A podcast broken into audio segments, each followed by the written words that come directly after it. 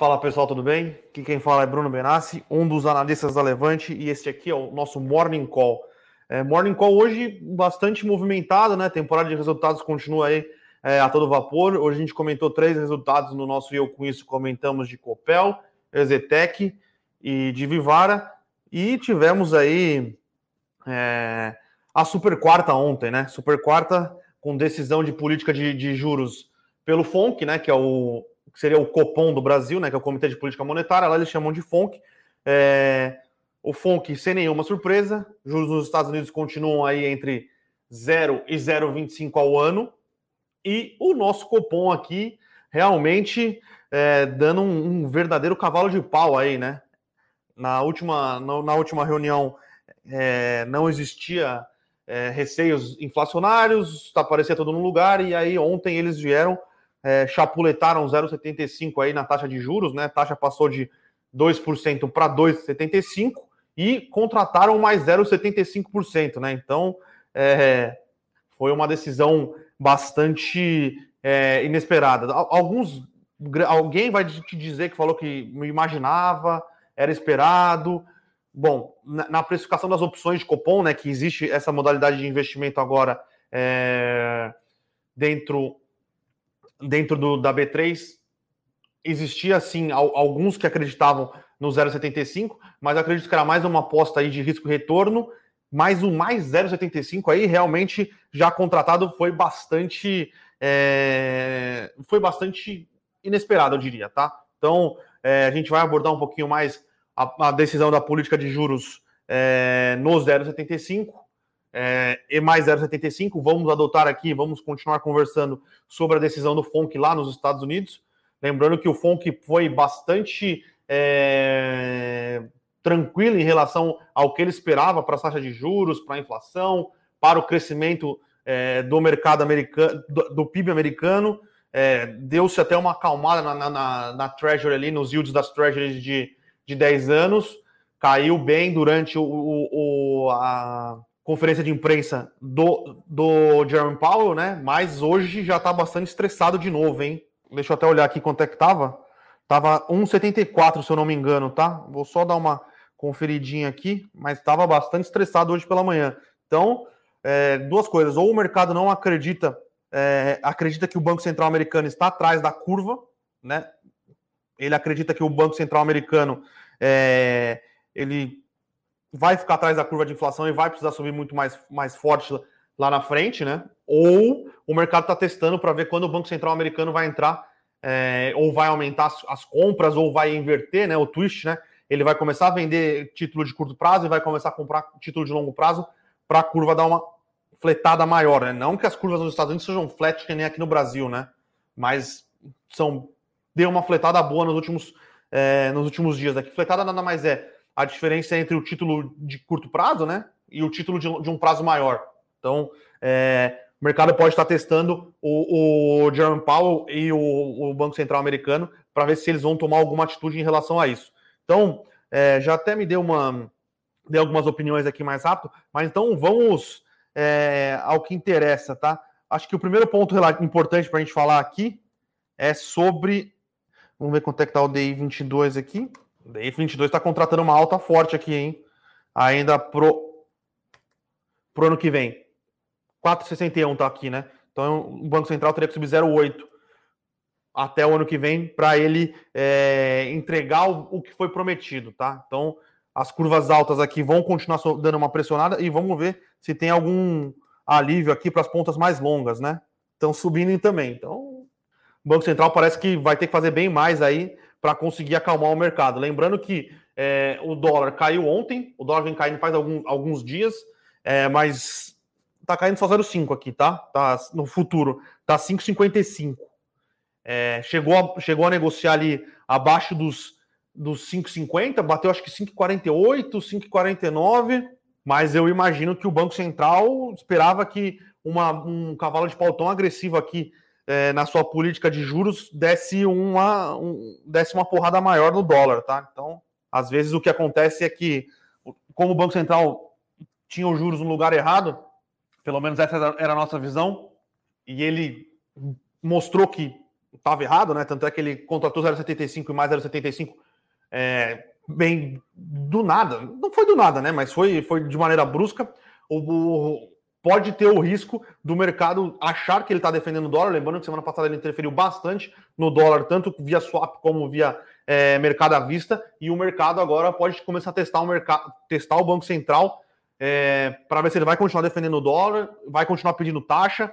Então, bastante coisa acontecendo aqui no dia, tá? Não é, não é, é, muita gente fala que o dólar vai cair, vai cair bastante. Não é trivial essa questão, tá, pessoal? É, se fosse tão trivial, era para o dólar estar tá caindo bem mais forte hoje.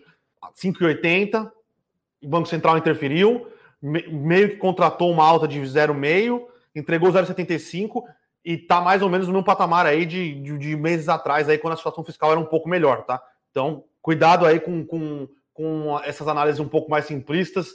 É, não é só uma questão de juros, o juros é, uma, é um dos componentes aí que fazia o, o nosso dólar, o, o, nosso câmbio estar tá bastante depreciado, mas a situação fiscal ainda continua para mim sendo o principal é, responsável aí pelo estresse do câmbio nos últimos meses. Então vamos lá, discutir um pouquinho aqui o, o como é que foi, como veio o FONC ontem, né? Que é o, é o juros nos Estados Unidos.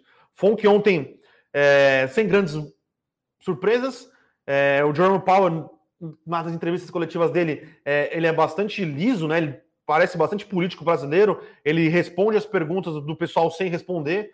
É, o cara poderia talvez concorrer a algum cargo é, executivo aqui no Brasil, porque ele fala bastante, ele fala é, difícil, mas ele não vai ali no, no que o pessoal quer saber, né? Ele, ele consegue sabonetar bastante. Então, manteve os juros, a perspectiva dos, dos membros do comitê, do comitê né, do FONC continuam de que os juros só vão subir depois de 2023, tá? O mercado já precifica três altas em 2023, o FONC não. Então, foi um, foi um, foi um comentário, a entrevista, o não tem a ata ainda, né? Mas ele solta é, os dot plots, né? Que são é, algumas medidas que eles acompanham. E pareceu um comentário, e foi uma, foi uma entrevista é, bastante que condiz com o que o Banco Central americano vem fazendo, né? Ele, ele falou que a economia dos Estados Unidos vai crescer mais, né? acho que a principal diferença foi que as previsões do Banco Central americano era que a economia americana ia crescer 4,2, foi atualizado para 6,5. Então, o Banco Central americano acreditando que a economia dos Estados Unidos vai crescer bastante, a inflação subiu um pouco a previsão, ele, ele voltou a defender que o Banco Central americano vai ser tolerante com uma inflação maior é, do que a meta, que é 2%, por algum tempo é, disse que o Banco Central é, não vai mudar os juros é, e quando for mudar o patamar dos juros, ele vai avisar antes. Então, ele, a gente não sabe por quanto tempo o Banco Central americano vai ser, vai ser leniente com uma inflação maior do que a meta. Mas ele disse que quando o Banco Central perceber que está realmente descolando, ele vai avisar com, antecedência quando ele vai agir. Manteve, manteve o, o, o pacote de, de compra de títulos, né? Vai continuar na mesma velocidade e o que eu acho que uma parte do que o mercado está fazendo hoje é que o mercado está pedindo mais, né? Ele quer mais, ele quer, ele quer testar o Banco Central para ver se o Banco Central americano vai fazer um, uma curva de controle de, de, curva de juros, né? Se ele vai ou vai botar um teto, ou ele vai fazer o twist, né? Que é vender ponta curta e comprar ponta longa. O mercado vai testar o, vai, vai testar o Jerome Powell, tá?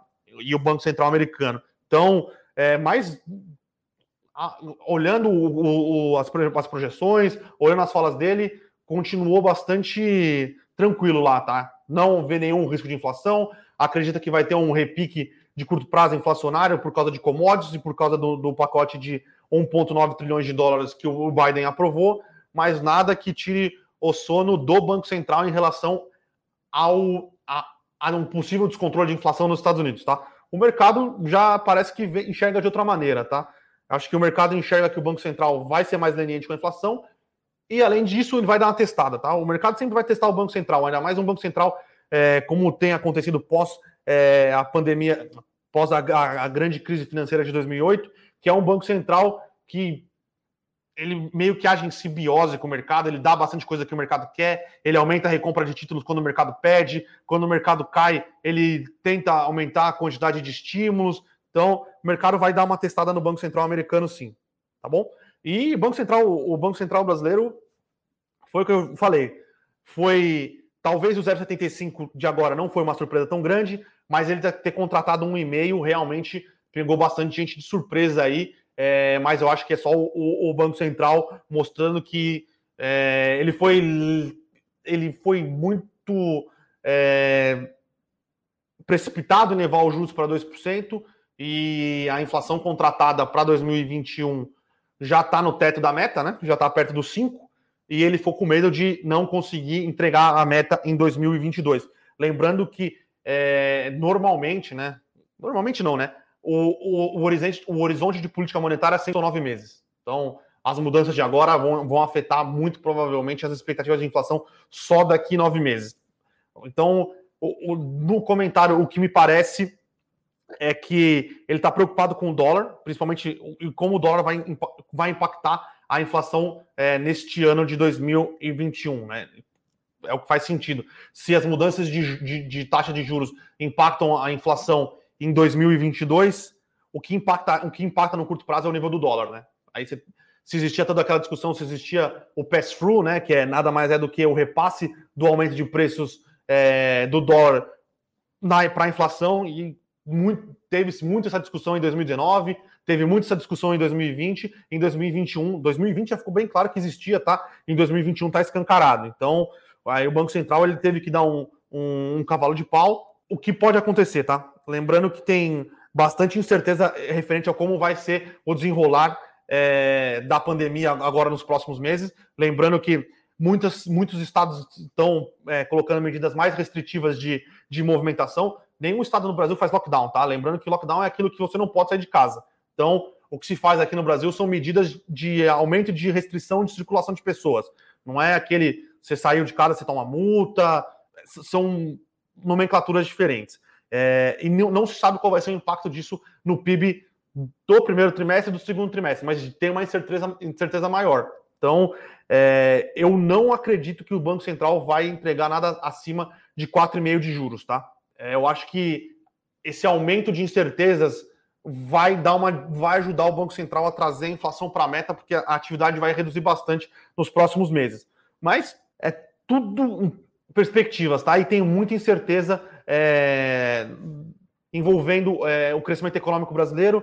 Tem a questão de que a gente não consegue aumentar de maneira é, grande ainda a vacinação, enquanto não tem vacinação, não tem, não, vai ser cada, vai ser mais difícil para fazer a, a reabertura econômica.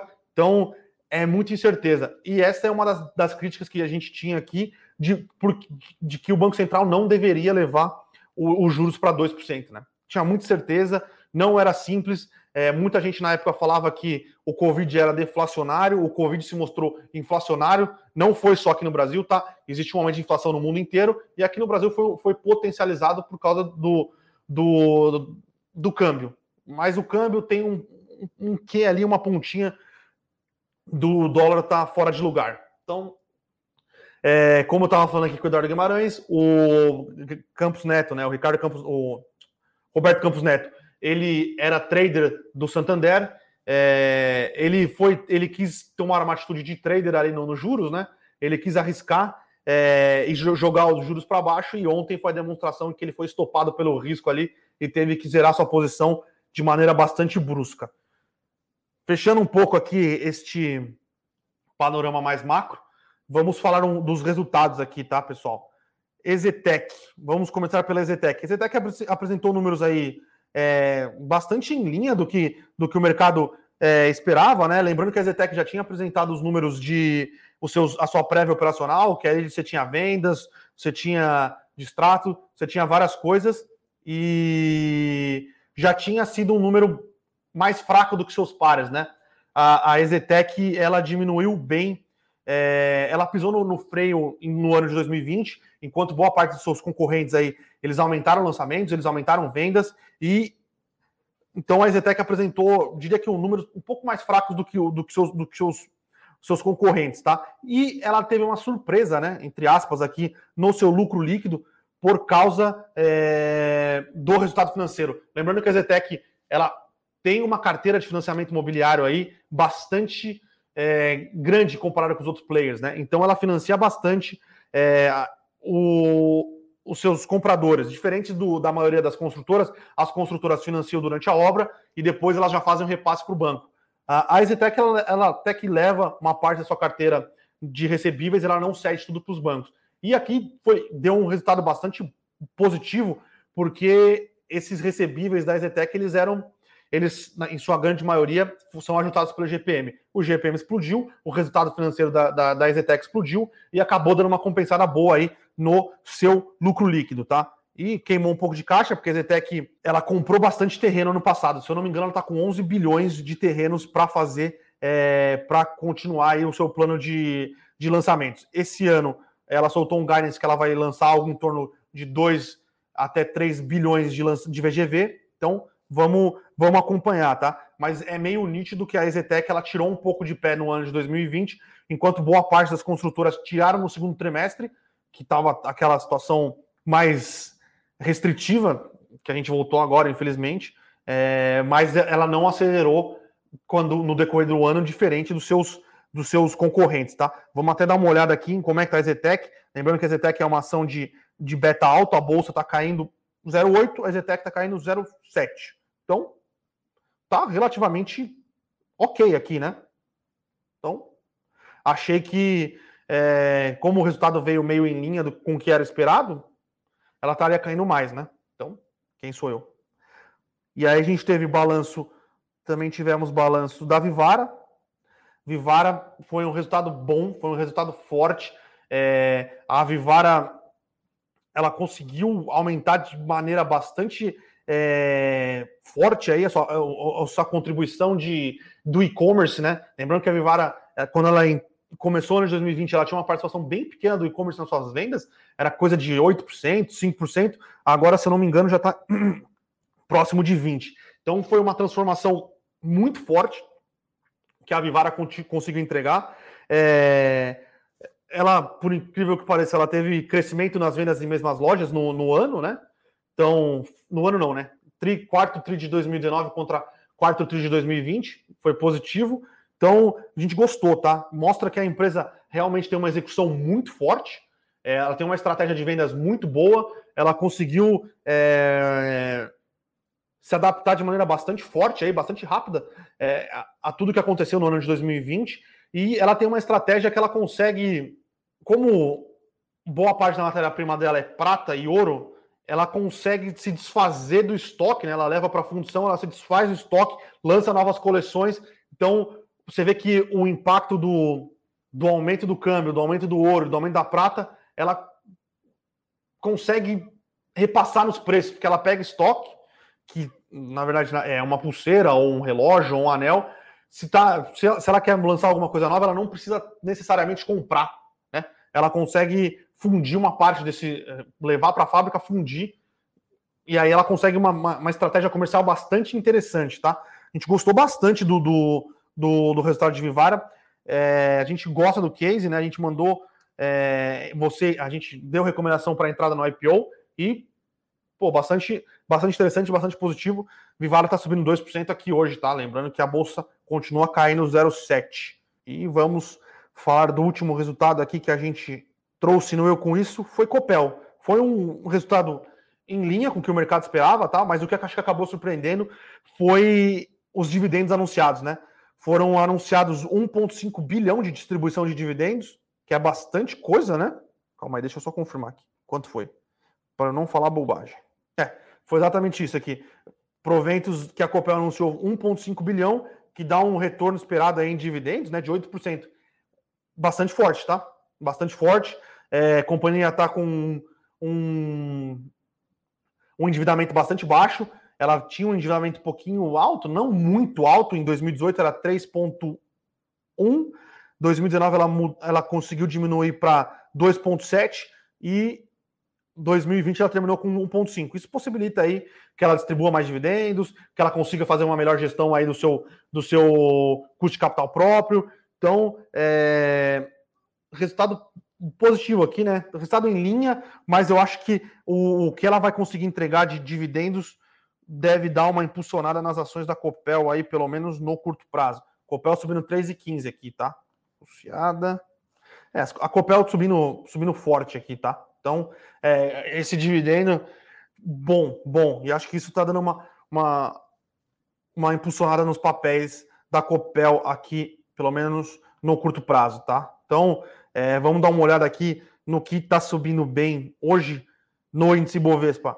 IRB, Copel, B3, Banco do Brasil, Uzi Minas, Itaú, o que está caindo, a Edux, a Edux divulgou o resultado hoje também.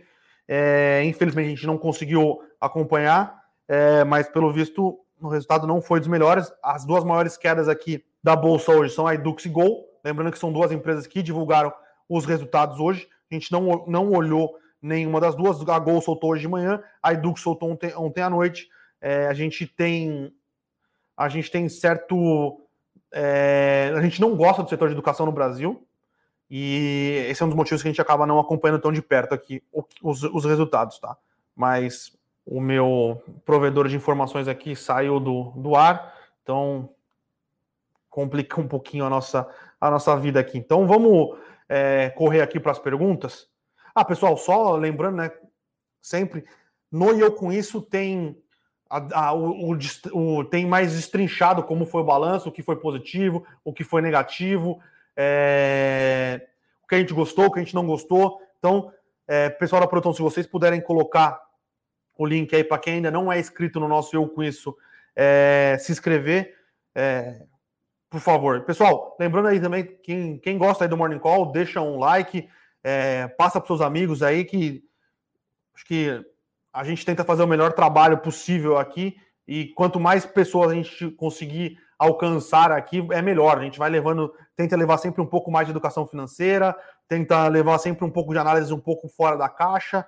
É, quanto mais pessoas estiverem aqui, eu acho que vai ser melhor para o desenvolvimento da, da, educação financeira no Brasil como um todo e, e, é, e é, positivo também para a gente, né? A gente vê cada vez mais pessoas acompanhando o, o Morning Call aqui, a gente fica feliz, né? Então, o Bruno Vou, vou para as perguntas agora. Bruno Li, Li, Libel, Libel, cara, foi mal, não, não, não, consigo falar o seu, o seu é, sobrenome. Por que o mercado precifica tão abaixo dos papéis da JBS? Se é consenso de mercado que o resultado vem forte. É, cara, é uma boa pergunta, tá? A gente acha que o JBS é um case muito forte. Hoje a JBS está caindo e tem uma questão de envolvendo o dólar aqui, tá? Então, JBS está caindo, a Minerva está caindo. Deixa eu ver se a Marfrig está caindo. Marfrig está caindo, então hoje tem uma questão é, envolvendo um pouco de dólar, mas o mercado, sim, ele o setor de proteína animal, é, na, no nosso ver como um todo, ele está mal precificado, tá? O mercado tá, tem certo receio com os papéis, são papéis que a gente vê que estão bem mais desalavancados, gerando muito caixa, é, com uma boa parte de geração de caixa fora do Brasil. Então, é, eu acho que na JBS tem essa questão, hoje tem a questão do câmbio e tem uma questão do mercado esperando a saída do, do, do, da, do, da BNDES, do BNDES, né? lembrando que o BNDES tem uma participação relevante da, do, da JBS, da JBS ainda, então tem aquela não vou levar muito o preço para cima para o BNDES não enfiar no mercado, e o BNDES fala, eu não vou sair daqui é, enquanto o preço não subir. Então tem, é, tem essa questão, eu acho que essa questão cria assim uma, uma pressão que não deixa o papel é, subir, subir o quanto ele deveria, tá? Mas JBS divulga os resultados na semana que vem. A gente acha que o resultado vai ser fortíssimo, tá?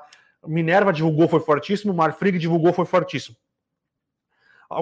No nosso ver, o JBS vai conseguir entregar um resultado acho que ainda mais forte que as duas, tá? Vamos ver se até se ela vai conseguir é, pagar um dividendos. Lembrando que Marfrig, primeira vez que pagou dividendos, acho que desde 2000 e bolinha, e a Minerva está pagando bons dividendos. A JBS não paga muito, vamos ver se ela consegue é, na, no, no, próximo. É, se ela dá um quereco-queco ali para pro, os seus acionistas, né? Que ela vai gerar muito, muito caixa. É, o Acácio Campos perguntando aqui se essa alta de juros deve afetar o desempenho das ações da Mitre. É, se o juro subir muito e a inflação descontrolar, eu acho que vai ter uma pressão bastante negativa aí para o setor de construção civil, tá? Mas pensando que a gente vai conseguir manter os juros baixos ainda, lembrando que 2,75 para o Brasil é um juros bem baixo, 4,5 para o Brasil é um juros bem baixo, é...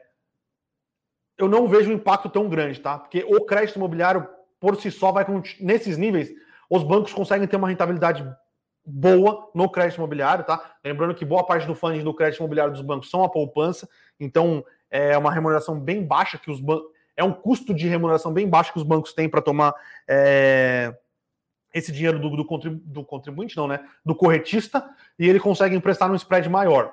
Então, em níveis mais.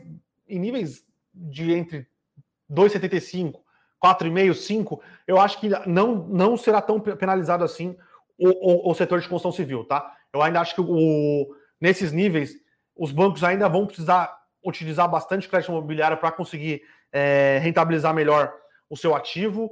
É, todos os bancos estão bastante agressivos aí na oferta de crédito imobiliário. É, e o setor de construção civil, na nossa visão aqui da Levante, né, já está tá, tá descontado, tá? Então, é, eu não acredito que esse aumento de juros, pelo menos os juros contratados, que a gente tem aí até um 4,5, 5, não deveria atrapalhar é, ou não deveria impactar de maneira tão forte os resultados da, da, do setor de construção civil, tá? Então, é, eu acho que tem toda aquela questão de juros baixos, correlação, mas os juros continuaram bastante baixos no Brasil, tá? Não é nada que atrapalhe de sobremaneira aí o setor, o setor de construção civil. O Adriano Bondesan aqui pergunta se os bancos sofrerão com um aumento acima do esperado da Selic com a quebra do Ford Guidance pelo Copom ontem. É, lembrando, Adriano, que o Copom tinha retirado o Ford Guidance na última reunião, tá? Não foi nessa, foi na reunião de janeiro, na reunião de janeiro. Então, é, isso já não era esperado, tá? Isso já não era. É, isso já, já não fazia parte do, do arcabouço de política monetária do Brasil. Agora, com o aumento de juros, os bancos tendem a conseguir melhorar sua rentabilidade. Lembrando que os bancos têm compromissadas no Banco Central, que são remuneradas ao, ao, ao CDI over, né? Então, são remuneradas, na verdade, a Selic over. Então, isso, essa remuneração da, das, das compromissadas vão melhorar junto ao Banco Central, eles vão conseguir aumentar o spread. É, eu acho que os bancos é, com o aumento da Selic, se a gente não tiver nenhuma, nenhuma desaceleração muito grande da economia, é, os bancos, bancos e empresas que têm muito caixa e as, e as seguradoras são empresas que tendem é, a ter uma melhora de rentabilidade, tá? Então, é, não acredito que os bancos são prejudicados com esse aumento da Selic, tá? Inclusive, não são prejudicados e são a... favorecidos o Vinícius Rahal e, e essa Selic, será que continua subindo nas próximas reuniões? É, ele deixou contratado mais um 0,75, né? Para a próxima reunião. A próxima reunião acontece em maio. Então, tá contratado. É, tem que acontecer alguma coisa muito é, gritante, né? Não que não já esteja acontecendo, tá, pessoal? É, a, a, situação é, de saúde do Brasil hoje é bastante complicada, é triste. A gente está batendo número de, de mortes, todo, batendo recordes de mortes quase todos os dias, é, mas pensando aqui, é até difícil falar isso, mas tentando pensar é, o que faz, faria o Banco Central não aumentar esse 0,75 que ele está contratado.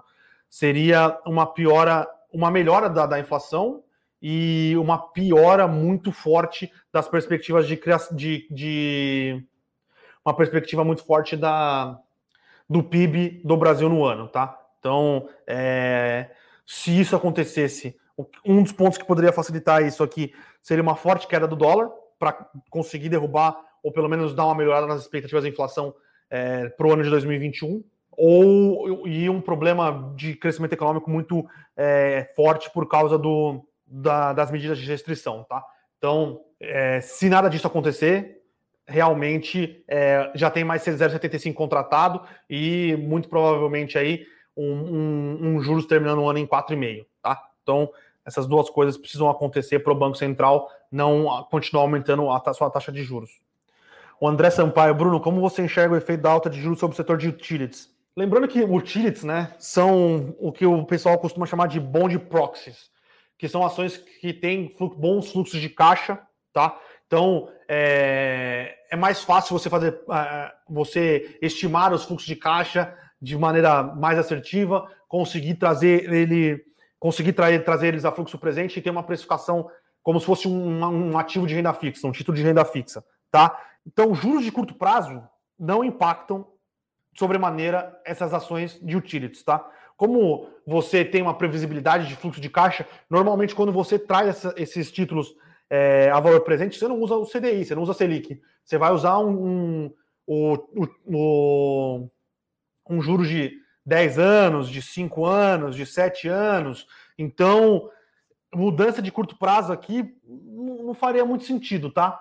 Agora, o que poderia acontecer é se o se é, por exemplo, o Banco Central aumentando os juros agora, passar um, um, passasse uma visão de que o Banco Central estaria comprometido com, com o controle de, da inflação, você poderia até ter uma queda dos juros longos. Essa queda dos juros longos seria até positiva para essas ações que são mais bond proxies, tá? Mas lembrando que setor de utilities no Brasil, energia elétrica, saneamento, ontem foi aprovado o marco de saneamento, tá? Foi aprovado não, né? Já tinha sido aprovado. Ontem a gente teve é, o Congresso validando os vetos do presidente Bolsonaro no, no, no, no que foi aprovado pelo Congresso.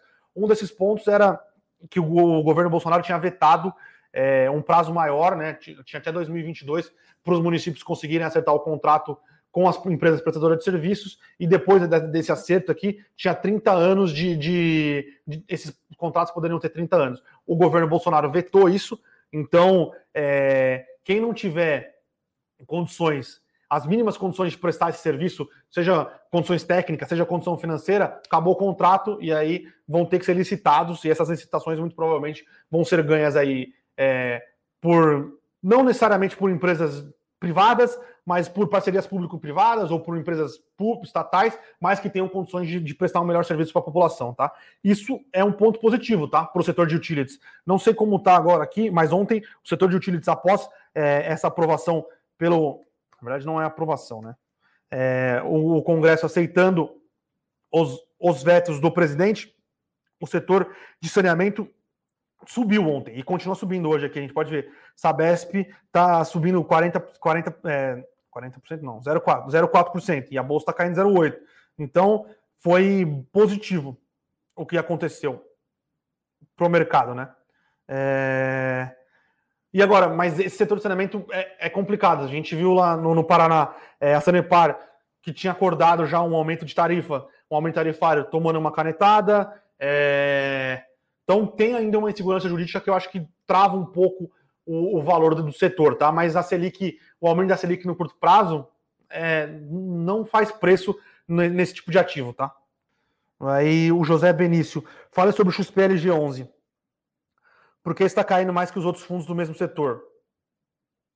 É, o XPLG ele era um fundo que ele negociava é, a valor por metro quadrado ou um valor patrimonial mais alto do que os outros fundos do setor, tá? Então eu acho que ele está voltando um pouco mais é, para a média, mas eu ainda acho que ele é, ele é um fundo grande, tá? Ele é um fundo que tem a maioria dos seus galpões bem localizados, com bons contratos. Eu, ele é um fundo que tem que negociar com certo prêmio, tá? Ele não tem que negociar perto do, do que negocia a maioria dos fundos de logística que são negociados em bolsa. Então, é, pode ser um fundo, pode ser que, é, como é um fundo que tem bastante é, investidor pessoa física, pessoa física está tá saindo da posição, mas eu ainda acredito que é um fundo muito bom, com bons contratos. Ele merece sim um prêmio seja por valor por metro quadrado, seja um VP, seja na questão do dividendos, né, que aí permite que ele pague um dividendo menor. Então, é, acho que é, é alguma coisa de mercado, é, alguma corretora grande pode ter dado venda nele, mas hum, a gente continua bastante tranquilo com o fundo, com os contratos, com o valor por metro quadrado, então sem estresse nenhum. É, o José Benício aqui de novo, com o aumento da Selic, pode haver um, um aumento de yields dos fundos? José, tem alguns fundos de recebíveis, principalmente, tá? É, que tem a sua, é, a sua, os seus recebíveis, né, os seus, seus CRIs, eles são corrigidos pelo CDI. Ou eles fazem swap, né? Eles trocam a taxa para um, uma, mesmo que o CRI seja por IPCA, eles trocam a, o, a correção da dívida e jogam ele no CDI. Então, estes fundos, com o aumento da, da Selic, eles muito provavelmente vão conseguir distribuir um dividendos maior, porque eles vão estar recebendo mais dividendos por causa da correção dos seus CRIs por, pela Selic, tá? Então, existem alguns fundos de alguns fundos de papel, principalmente, que vão conseguir é, aumentar o seu, a sua distribuição, pelo menos no curto prazo, tá? Então, por exemplo, o KNCR11, que é o fundo da Quineia, ele é 100% indexado ao CDI, tá? E o RBRR, que é o da, da RBR, também indexado ao CDI, tá? Esses fundos tendem a dar uma melhor, a conseguirem distribuir mais dividendos, porque os indexadores que eles têm atrelados nos seus CRIs, eles vão é, conseguir, né? Eles vão ter um aumento. Antes, os fundos de GPM estavam distribuindo mais dividendos porque o IGPM subiu, o IGPM continua subindo, por sinal, né? Hoje saiu prévia do IGPM de fevereiro ou de, de março, se eu não me engano, altíssimo, mas esses fundos que estavam distribuindo menos dividendos, ou os atrelados ao CDI, eles vão conseguir distribuir mais dividendos. Lembrando que esses fundos aqui que eu falei, KNCR11, RBR-R11, são fundos com qualidade de crédito muito elevada, tá? Então, eles vão ter uma qualidade com o aumento da Selic, eu acho que o risco-retorno deles, que eu já considerava é, alto pela qualidade de crédito que eles têm, vão, vai só aumentar, tá? Tem uma dúvida aqui, pegar algumas ações de crescimento aqui, ver como elas estão hoje. É, pessoal, o Banco Inter continua, continua subindo. Para mim, não faz sentido isso. Dando mais uma passadinha rápida aqui pelo mercado. Ibovespa caindo 0,8 e o dólar caindo só 0,26. O dólar cotado a 5,57. Então, por isso que eu falo, tá, pessoal? É, às vezes tem que tomar cuidado com é, esses pensamentos de primeira derivada, tá? Pessoal, é, surpreendeu muito o mercado, o Banco Central surpreendeu muito o mercado, o, juros, o dólar vai despencar. Vamos ver. Não é tão simples assim. Pode ser que o Banco Central, é, com, a, com a sinalização que ele deu, ele pode forçar, ele pode ter se colocar numa posição que o mercado vai forçar ele a colocar mais juros, tá? Porque fala, bom, parece que você está querendo defender o, dólar, né? Então tudo bem. você querer um dólar que você quer, eu quero mais juros, eu quero mais juros, eu quero mais juros. Então, principalmente movimentos de curto prazo, tá? Lembrando que o dólar no Brasil hoje é, é, é um dólar alto e descolado do restante do mundo, um pouco por causa dos juros fora de lugar e muito por causa do fiscal. Então, esses movimentos de curto prazo aqui tendem a ser muito, uma, principalmente depois de uma decisão como foi do Copom, tende a ser muito mais uma briga agora de se o mercado acredita que o Banco Central vai continuar aumentando juros, em qual velocidade, e se o mercado acredita que o Banco Central está elevando juros para conter a inflação, ou ele está usando isso para controlar o câmbio. Tudo bem que tem um efeito é, de segunda derivada em cima da inflação, mas se o, se o mercado perceber que o Banco Central está muito incomodado com o dólar, com o câmbio, eles vão continuar indo para cima do Banco Central, tá? Então, é, muito cuidado com essas conclusões um pouco mais de cabeça, que às vezes são coisas que não acontecem, tá? É, principalmente curto prazo. Lembrando que se o Brasil resolveu fiscal, o câmbio cai. Teve também ontem muita gente falando que a mexida dos do juros ia ser positiva para a Bolsa. Hoje pode ser muita gente desfazendo posição. É, e aí, hedge fund fazendo posições, é, eles acabam vendendo tudo para melhorar o. para dar uma revisada ali no perfil de risco. É, mas cuidado com, com é, explicações simples, tá? Acho que a, duas, duas últimas perguntas aqui. O Adilson, sempre está aqui, sempre um prazer. Bruno, FIIs de papéis são sempre uma boa devido à correção de taxa de juros? É, Adilson, tem que ver qualidade de crédito do fundo, Primeiro ponto, acho que o mais importante, que é a qualidade de crédito do fundo, qualidade do gestor. E ver se o fundo é indexado ao CDI ou não, né? Se o fundo for indexado. É... Se o fundo for indexado ao CDI, ele vai conseguir aumentar sua distribuição de, de, de dividendos. Então pode fazer sentido ter uma exposição, uma exposição um pouquinho maior é, nessa classe de ativos agora. É, mas lembrando que o GPM continua bastante alto. Então, cuidado, tá? Eu acho que os fundos que a gente comentou aqui são bons fundos, são, bo são boas gestoras, tem uma qualidade de crédito bem alta. É... Pode fazer sentido você ter uma exposiçãozinha nesses fundos, tá? O Matheus perguntou aqui, Brunão, qual taxa de juros influencia mais o valuation das ações de crescimento? A Laveg, BTG, Banco Inter. As nossas aqui no Brasil ou as dos Estados Unidos? É muito difícil, muito difícil, as taxas de juros no Brasil se descolarem muito das dos Estados Unidos, tá?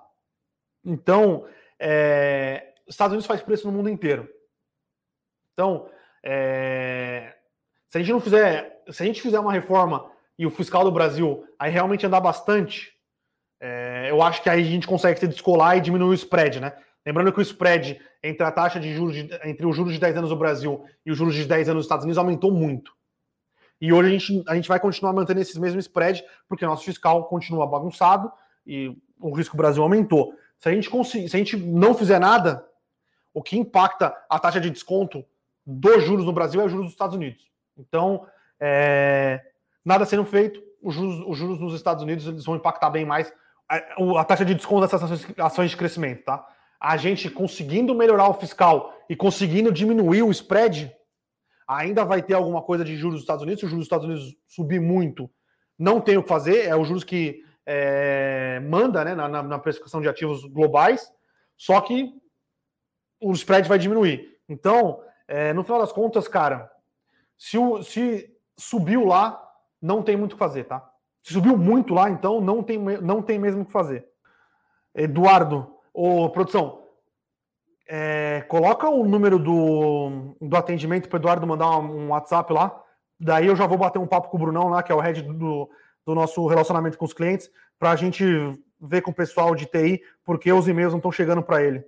Edu, manda, um, manda uma mensagem aí, eu já sento lá com o Brunão e, e vejo o que está acontecendo. O Niva está perguntando quem é mais forte, Banco Central ou dólar? Cara, o mercado sempre é mais forte, tá? A gente já teve diversas tentativas em diversos países do mundo de tentar controlar é, reservas, tentar queimando reservas e se, cara, se o mercado achar que o, o, risco no seu país está muito alto ou o câmbio está fora de lugar, o que você vai fazer é queimar a reserva, tá? Dá mais uma passadinha aqui, como está a, a bolsa. Bolsa caindo 0,9, caindo bem. Copel continua subindo. Exetec, opa, agora deu uma acelerada na queda. Então, ação de beta alto. É, quando a bolsa cai, normalmente cai, cai mais mesmo. Vamos ver a Vivara. Vivara subindo zero, diminuiu, né? A, a, diminuiu o, a variação, mas a Vivara continua subindo aqui, subindo 0,55. Vamos ver a Edux, né? Que a Edux caindo 5,16. Realmente o pessoal não gostou do resultado da Edux é, e tem todo um, um cenário de, de pandemia que vai atrapalhar, né?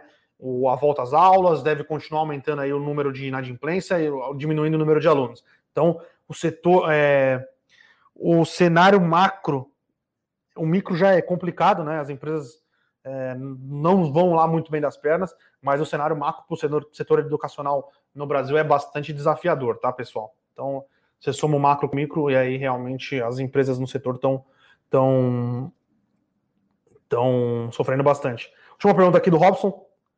É... O resultado de Cirela vem forte?